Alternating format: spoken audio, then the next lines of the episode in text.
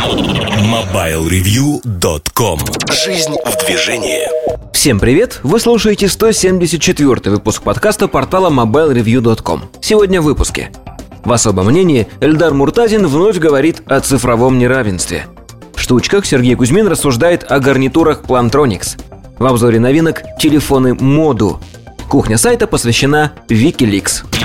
MobileReview.com Особое мнение Я очень часто говорю про цифровое неравенство, при этом очень часто я бываю не понят. Ну, то ли плохо объясняю, не те примеры привожу, возможно. То ли люди действительно воспринимают это как что-то незначительное. Когда я подразумеваю цифровое неравенство, я говорю о том, что жители больших городов, например, Москвы, они получают большие преимущества в современном мире, чем житель любого другого города, даже если говорить про города-миллионники в России. Про что я говорю? Про то, что интернет не везде доступен. Мы ездили с компанией Мегафон в Ямал-Ненецкий округ э, Заполярье, Салихард. Салихард – это достаточно большой город. И единственный город расположен на полярном круге. Э, недалеко есть небольшой город Лабытнанги – в Лабытнангах живет 30 тысяч человек. Так вот, мы ездили в этот город, чтобы посмотреть на открытие нового салона компании «Мегафон». Я не буду описывать свои впечатления от этого салона. Если вы были в фирменной рознице «Мегафона», где-либо, в любом месте в нашей стране, то вы знаете, как он выглядит. А, порядка 40 квадратных метров, обычные стенды, обычное торговое оборудование, обычный набор услуг и телефонов – даже цены ниже, чем в Москве, за счет того, что спрос, в общем-то, совершенно другой. О чем я хочу сказать? Вот смотрите, а, неважно, где вы находитесь, э, в Москве, в Лабытнангах, но Мегафон и, кстати, через стенку там же находится связной. Эти салоны абсолютно одинаково оформлены. Возможно, да, вот подчеркну, возможно, что уровень обслуживания, он будет таким же, уровень знаний, возможно – продавцов будет чуть ниже. Такое возможно. Но в целом говорить о том, что посещая салон в Москве или в Лабытнанге, вы получите разный уровень обслуживания, нет. Все примерно будет одинаково. Набор услуг одинаков. И вот тут, казалось бы, да, вот равенство, идея равенства победила. Но существует цифровое неравенство, потому что а в Заполярье, в Слихарде, например, я в первый же вечер купил в автомате карточку для доступа к Wi-Fi. Ямал Телеком предоставляет. Такого Wi-Fi мы его окрестили Wi-Fi Dial-Up. Я не видел в своей жизни уже давненько. Потому что к Wi-Fi сети вы подключаетесь очень быстро и без проблем, а дальше в час по чайной ложке начинаете получать интернет. Я не говорю о том, что тяжелые мультимедиа форматы, YouTube или что-то подобное смотреть. Я говорю о том, что банально невозможно пользоваться обычным текстовым интернетом. Твиттером невозможно пользоваться. Если говорить о Edge, GPRS, э, сети второго поколения в Салихарде пока, будут скоро третьего поколения, то картина примерно такая же. То есть выкачивать информацию можно, но это достаточно проблематично сделать.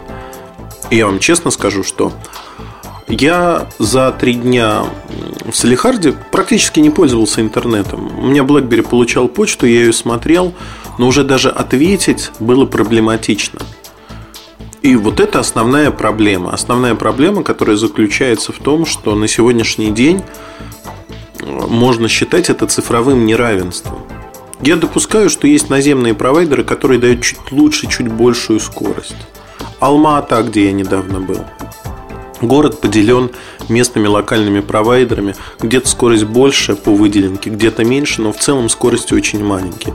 Это тоже цифровое неравенство, но если сравнивать Салихард с Алматой, то в Алмате все несколько лучше, но не так хорошо, как в Москве.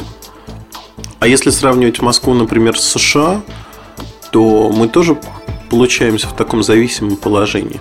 У меня дома честные 100 мегабит стоят за которые я плачу небольшие деньги. Мне кажется, полторы тысячи рублей с а, трафиком 60 гигабайт включенным. Там дальше сколько это стоит дополнительный трафик. Это честный 100 мегабит.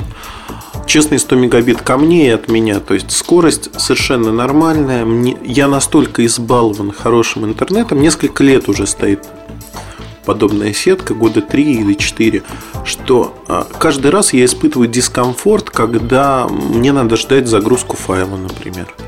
Ну, вот для меня Йота выглядит крайне медленным способом передачи данных, потому что 100 мегабайтный файл на сервер загружается довольно-таки долго. Ну вот такие мелочи, это цифровое неравенство. Но самое главное заключается даже не в скорости передачи, а в возможности того, чтобы сидеть в интернете.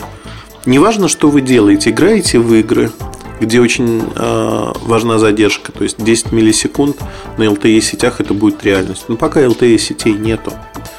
А о чем мы говорим, если вот в Салихарде, я не говорю про игры даже, про текстовые сайты, текстовая информация, легкие сайты. Этого нет, это невозможно. И это очень большая проблема. Не стоит ее недооценивать. В России ее понимают, то есть вот все инициативы направлены на то, чтобы дать интернет в каждую школу. Они, они похвальны, они хороши.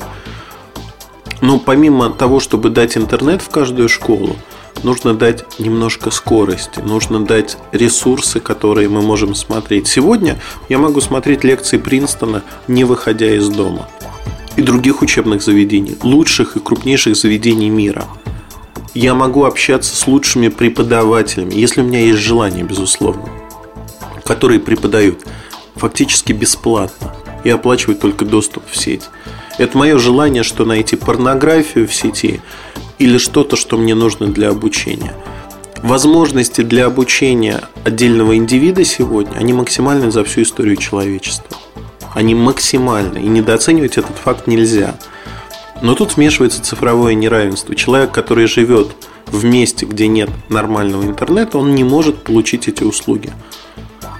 Представьте, какая трагедия, что человек по уму, по возможностям. Я не трогаю образование, семью сейчас. Но человек, который уровня Михаила, Михаила Ломоносова, например.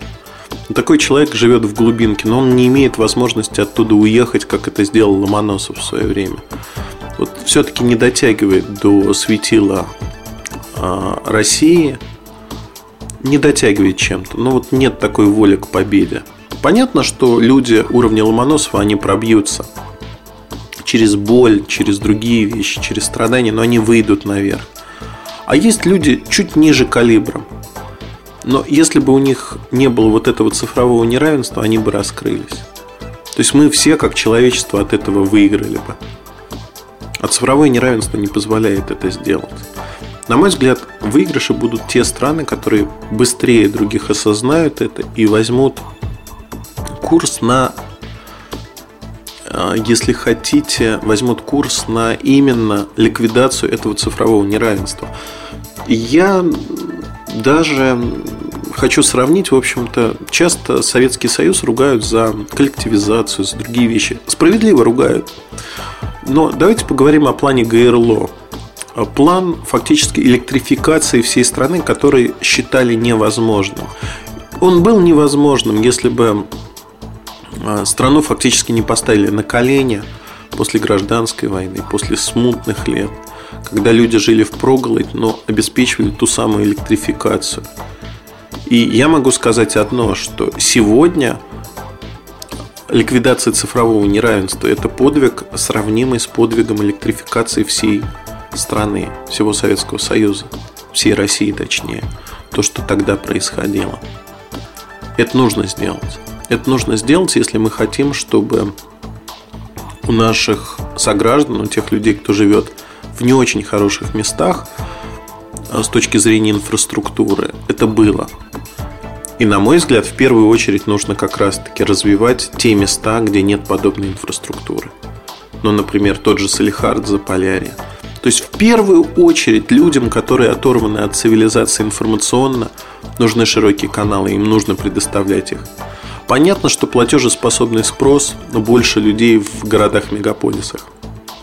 Но чтобы снимать социальную напряженность, дать возможность людям занять себя, общаться с другими людьми, упор надо делать на маленькие населенные пункты, на маленькие города, на труднодоступные регионы страны. Это задача государства, это задача не компаний. Государство должно обязать компании осуществлять вот такую социальную поддержку, если хотите, и обеспечить равные условия для всех жителей нашей страны.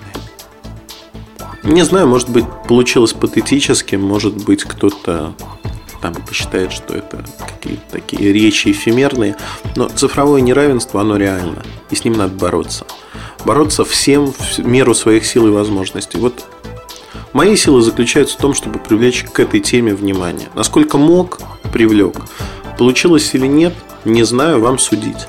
Но надеюсь, что те люди, кто отвечает за подобные программы в правительстве, Э, в субъектах власти, они услышат мои слова и задумаются, как ликвидировать или как попытаться ликвидировать это неравенство. Это работа не на один день.